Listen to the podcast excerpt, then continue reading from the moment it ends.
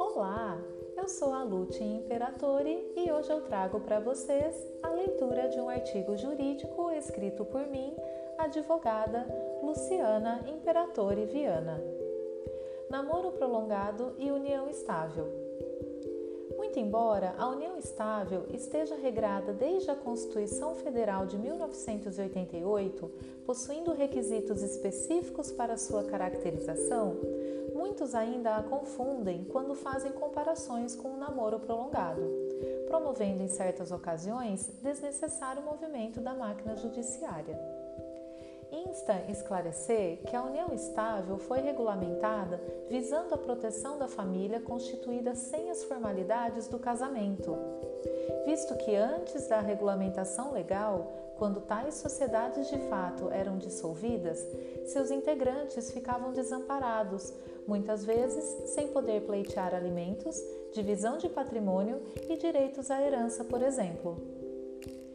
Entretanto, para sua caracterização é imprescindível a presença dos elementos união duradoura, pública, contínua, instituída com o objetivo de constituir família, sem a obrigatoriedade da presença de filhos.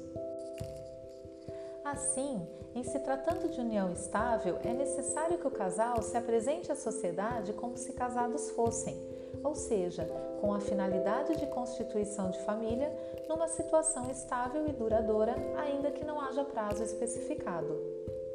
A confusão se instala quando no namoro, particularmente aquele prolongado, o casal de forma contínua e duradoura se mostra sempre junto perante a família e a sociedade.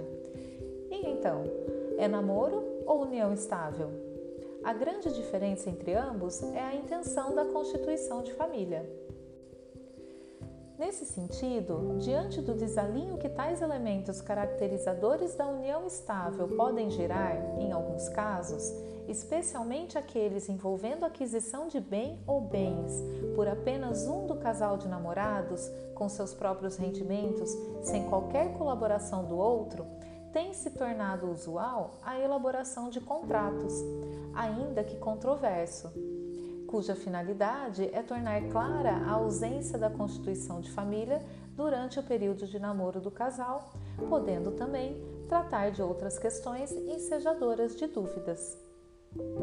Com efeito, agindo com cautela, responsabilidade e principalmente boa-fé, inúmeros problemas poderão ser evitados. Gostou? Quer saber mais? Nos acompanhe nas redes sociais, Instagram e LinkedIn.